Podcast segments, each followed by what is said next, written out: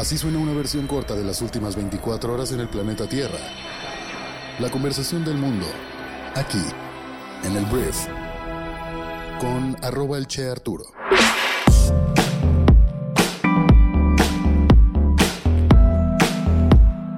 Muy buenos días, bienvenidas, bienvenidos a esto que es el brief para este, ¿qué día es hoy? Miércoles, miércoles 10 de mayo, Día de las Madres. Bienvenidos a este podcast en el cual vas a informarte con unas noticias, con las noticias que debes conocer el día de hoy para ser una persona bien informada y espero que te genere mucho valor lo que vamos a platicar el día de hoy. Yo soy Arturo Salazar, soy tu anfitrión y uno de los fundadores de Briefy.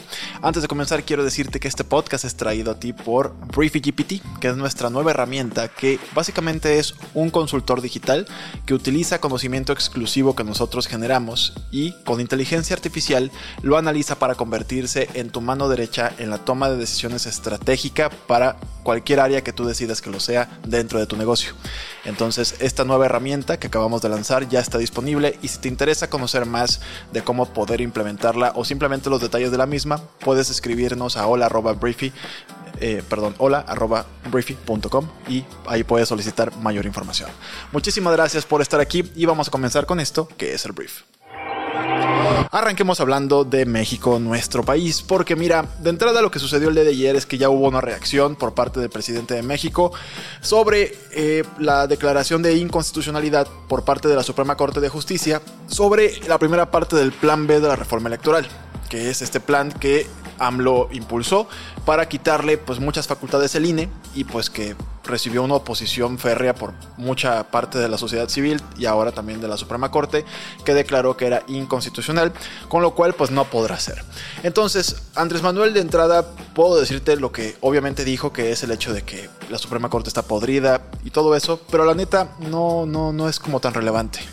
Lo que sí te voy a decir es que propuso que para el año 2024, después de las elecciones presidenciales y después de que, según él, Morena y sus aliados van a ganar la mayoría suficiente para poder hacer una reforma constitucional, planea que Morena o su gobierno impulse una reforma para que los ministros de la Suprema Corte de Justicia de la Nación sean elegidos por medio del voto popular. Hoy en día lo que se hace con los ministros es que hay un procedimiento interno y al final el presidente manda a ciertos elegidos para, para conformar el, eh, la máxima, la Suprema Corte, perdón, y luego los diputados y senadores son los encargados de votar para que se aprueben estos, estos ministros, ¿sabes? De la Suprema Corte de Justicia. Entonces me parece irónico que ahora AMLO, a pesar de que le tocó poner a tres ministros dentro de su administración, los cuales pues no, o sea, uno al menos de ellos no apoyó el, el proyecto del plan B de la reforma electoral, pues ahora esté hablando de que el pueblo va a ser el que elija a los ministros de la Suprema Corte, algo que no se hace en ningún lado.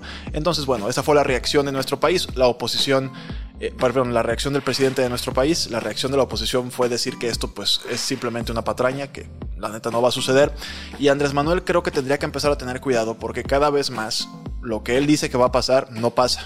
¿Sabes? O sea, el plan B va a pasar, pasa y luego lo tumban.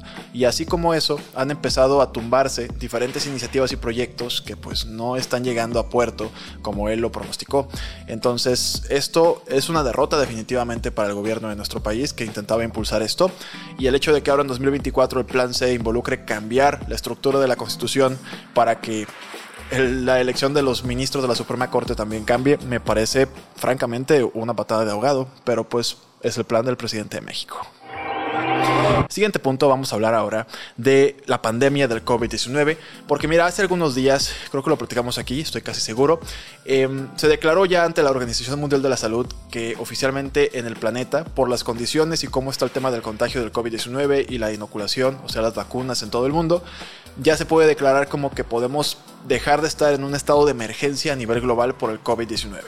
Entonces ayer el gobierno de México determinó AMLO firmó un decreto en el cual se determina que nuestro país también ya sale de la contingencia de la pandemia del COVID-19 porque cumplimos con los parámetros necesarios que tiene que ver precisamente con el nivel, el nivel de contagios, el nivel de hospitalizaciones, el nivel de vacunados. Y con esto en nuestro país, te digo, se bajan todos estos protocolos y tendría que haber menos restricciones donde en algunos lugares todavía había, de que te tienes que todavía poner tu cubrebocas en estos lugares o X y Y cosas, ya no va a, estar, ¿sabes? Entonces oficialmente la pandemia terminó, amigos y amigas. Oficialmente me da mucho gusto. Tristemente en nuestro país no fuimos muy buenos para, para contenerla, hay que decirlo también. En nuestro país hubo más de 300 mil personas fallecidas por el virus. No fue, te digo, no fue para nada una respuesta ágil ni acertada. Eh, pero bueno, termina esta pesadilla y tristemente deja una secuela imborrable en la historia. Yo por lo menos recordaré por siempre que viví la pandemia del COVID-19 y lo doloroso que fue para toda la gente cercanos que murieron. Esto no se va a borrar nunca, pero podemos celebrar que ya no está la pandemia sobre nosotros. Siguiente punto. Vamos a hablar ahora de Ah, la inflación. Mira, la inflación es el aumento de los precios del consumidor, el aumento del huevo, el aumento de la gasolina y todo esto se promedia para determinar una tasa, o sea, un porcentaje que puede subir o bajar. Entonces, la buena noticia es que la inflación en México se desaceleró, se sigue desacelerando. Esto desde hace algunos periodos ya en México ha estado aumentando, el digo, perdón, ha estado disminuyendo el aumento de los precios de diferentes tipos. Sin embargo, el que tenemos es que sigue estando estancada. No es como que está disminuyendo rápidamente. Y bueno, se ubicó en abril en el 6.25% a tasa anual. Em, entonces con esto disminuye 0.02% respecto a marzo. Y como ya lo dije, la tasa anual se ubicó en 6.25%. Lo cual te digo, es una buena noticia. El problema que tenemos hoy en día es que se está estancando ahí que quisiéramos que estuviera bajando tal vez en 0.5 puntos porcentuales, ¿sabes? O más. Pero no, está bajando en 0.02%, te digo, lo cual se agradece, pero no es suficiente para seguir bajando con los precios en nuestro país, que de por sí están altísimos, muchas cosas están subiendo muchísimo de precio. Pero bueno, esa fue la noticia. Siguiente tema, vamos a hablar ahora de las noticias más importantes del resto del mundo y voy a empezar hablando de Donaldo, el expresidente más naranja del mundo, porque ayer un jurado definió o concluyó que Donaldo abusó sexualmente y difamó a la escritora Jen Carroll. Esto después de 12 acusaciones de asalto sexual y violaciones en contra del expresidente más naranja del mundo, esta es la primera vez que un jurado determina que efectivamente, pues, se probó que, que, efectivamente este hombre abusó sexualmente de una mujer. Ahora, atención aquí, porque no es lo mismo en la ley estadounidense violar a una persona que abusar sexualmente de ella. Entonces, este jurado determinó que Donaldo abusó sexualmente de esta persona porque John Carville no pudo determinar, no pudo probar ante un jurado con las suficientes evidencias para decir que evidentemente Donaldo la violó pero determinaron que Donaldo abusó sexualmente de ella y luego la difamó, por lo que Donaldo tendrá que pagar 5 millones de dólares por este, por este juicio, pues por la definición de este juicio. Obviamente Donaldo en su red social, porque tal vez ya lo sepas, pero Donaldo lanzó una red social para ahí comunicar todo lo que él quiera, que se llama Truth Social, que ahí puso que esto era una cacería de brujas brutal y lo que ya sabes, el típico discurso de un político que no acepta lo que una autoridad validada está diciendo. Y tristemente hay mucha reacción que lo está apoyando, ¿sabes? Mucha gente dice claramente el Partido Demócrata controla las instancias gubernamentales y también las autoridades judiciales y esto es una cacería de brujas. Donaldo seguirá siendo candidato republicano para la Casa Blanca, puede volver a ser presidente de la Casa Blanca a pesar de ser una persona que ahora está comprobado por la ley estadounidense, que pues tiene un cargo comprobado y un veredicto dictado de abusador sexual. Vamos al siguiente tema. Vamos a hablar ahora de Vladimir Putin, porque el presidente de Rusia tiene pues muchas cosas que decir sobre la guerra entre Rusia y según él el resto de Occidente. Cuando Rusia invadió Ucrania, lo que ellos decían es que había personas pro Rusia en territorios ucranianos siendo abusados, discriminados, torturados casi casi por Ucrania que estas personas estaban en territorios que tenían alto contenido de personas que apoyaban a Rusia y que tenían que salvarlos. Entonces Rusia decide invadir Ucrania y empieza este conflicto internacional en el que el resto de las potencias no se han querido meter a la guerra claramente, porque Rusia tiene con qué hacer un desmadre mundial, pero han estado proveyendo pues de diferentes armamentos, inteligencia, muchas cosas han estado ayudándoles a los ucranianos. Entonces, Vladimir Putin ayer en un discurso, en un día importante de hecho para, la historia eh, rusa, pues dijo que la guerra ya está, o sea, ya hay una guerra abiertamente, está librando una guerra Rusia en contra de occidente. Y pues precisamente dijo que Occidente había olvidado las lecciones de la, de la Segunda Guerra Mundial cuando Alemania nazi también buscó la hegemonía mundial. Y te digo, para mí el discurso de Vladimir Putin desde mi perspectiva es completamente absurdo, pero me queda claro que para las personas que están en Rusia, muchos de ellos y ellas les hace total sentido el hecho de decir, no, sí, es que Occidente nos quiere conquistar, quieren destruir a Rusia y quieren hacer que pues todo sea como lo que dice Estados Unidos, cuando personalmente yo lo único que estoy viendo, claramente también veo la interferencia la guerra de Occidente, lo veo, pero en ningún momento veo algo más que un país como Rusia invadiendo un país más pequeño como Ucrania que se intenta defender con armas que no son de ellos.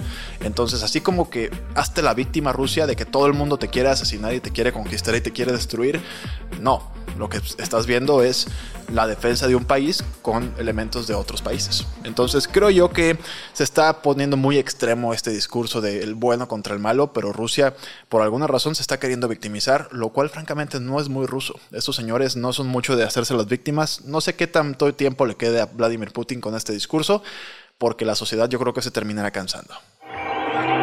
Hablemos de Nintendo, que es esta gran compañía japonesa de la cual pues nos ha dado tantas alegrías a tantas personas que hemos jugado sus consolas y videojuegos a lo largo del tiempo. Yo soy una de esas personas que creció con Nintendo.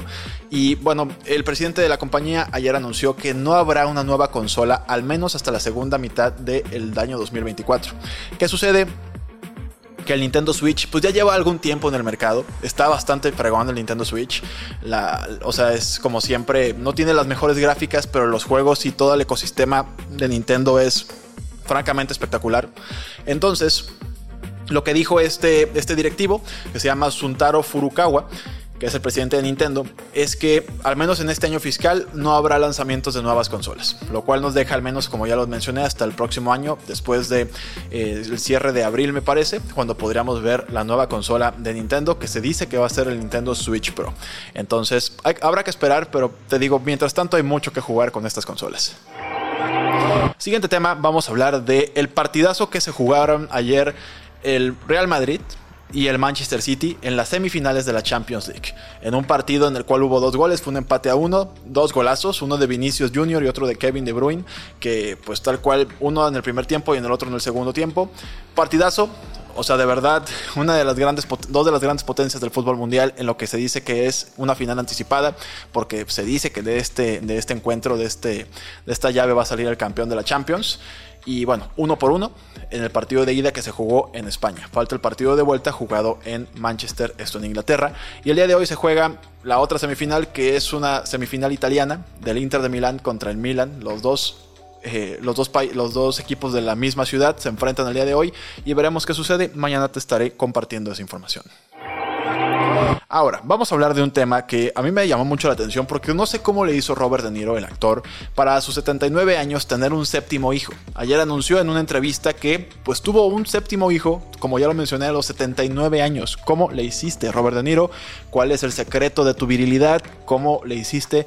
No se sabe con quién fue. Él ha tenido sus otros seis hijos son con tres personas, con tres mujeres distintas. De esta mujer no se sabe nada y pues obviamente si quieren eh, hacer que su privacidad sea respetada está perfectamente en su derecho. Pero a mí me sorprende que a los 79 años este hombre haya podido embarazar a una mujer. No sé qué secreto tiene este hombre. Ahora vamos a hablar, digo, hay que aclarar algo, entiendo que hay métodos para inseminar un óvulo que no es simplemente el habitual acto sexual. Sé cómo lo normalmente se hace, pues, pero bueno, eso fue lo que me llamó la atención, sobre todo por la edad, pero me imagino que fue un procedimiento artificial. Pero bueno.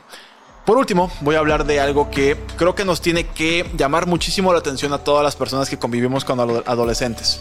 Porque una asociación, la Asociación Estadounidense de Psicología, ha emitido un reporte súper, súper complejo, una guía sobre cómo los adolescentes deben usar las redes sociales. Y básicamente se alienta, en 10 recomendaciones que voy aquí a intentar resumir, se alienta a los padres a monitorear muy de cerca las redes sociales de sus hijos entre las edades de 10 a 14 años y deben de minimizar al máximo la exposición de sus hijos de contenido relacionado con suicidio, autolesiones, trastornos alimenticios, racismo e intimidación.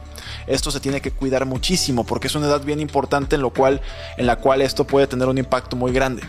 Y también, al parecer, debes evitar la exposición a conceptos como la discriminación, el perjuicio, el odio o el acoso cibernético. Porque cuando la gente dice es que a mí me bulleaban y quedé bien y no quedé tan mal después del bullying, la neta, los que nacimos en los 90s, en los 80s o antes, que no existía el ciberbullying, no tenemos idea de lo que significa que una comunidad de 10.000 personas, 100.000 personas, un millón de personas te bullyeen y, y te acosen en línea, ¿sabes? En la escuela era un tema de que te pegaban y tampoco estaba perfecto, pues, pero entiende que son cinco personas, seis personas, un bully el que te, hacía un poquito la vida de cuadritos. Aquí estás hablando de que un adolescente puede poner su autoestima por completo en un celular y que le importe muchísimo lo que digan de él o ella en un celular. Y cuando viene una ola de ciberacoso, es la destrucción total de toda la estructura de sus vidas. Entonces, con este contexto, pon mucha atención a los adolescentes entre los 10 y 14 años a estos conceptos que te acabo de decir, porque podrías ayudarlos muchísimo para mantener su estado de salud mental lo mejor posible. Antes de irme, quiero hacerte mi recomendación del día en Briefy, que es nuestra aplicación móvil para líderes de negocios que buscan desarrollar sus habilidades de management en 15 minutos al día, que es un artículo que se llama No subestimes tu influencia en el trabajo. Y tal cual te da tres pasos para que si en algún momento de tu historia sientes que en el trabajo no tienes reputación, no tienes credibilidad, lo que te va a enseñar este artículo en 5 minutos de tu tiempo es cómo demostrar que tienes cierta influencia en el trabajo, cómo demostrarlo y cómo empezarlo a aplicar para que tu entorno y tus equipos sean más productivos y tu liderazgo mejore. Entonces, espero que te genere mucho valor esta, este conocimiento y esto lo puedes encontrar si eres suscriptor de nuestra plataforma en Briefy el día de hoy. Entonces, muchísimas gracias por haber estado aquí. Esta fue la conversación del mundo para este miércoles y nos escuchamos el día de mañana en la siguiente edición de esto que es el Brief. Yo soy Arturo. Adiós.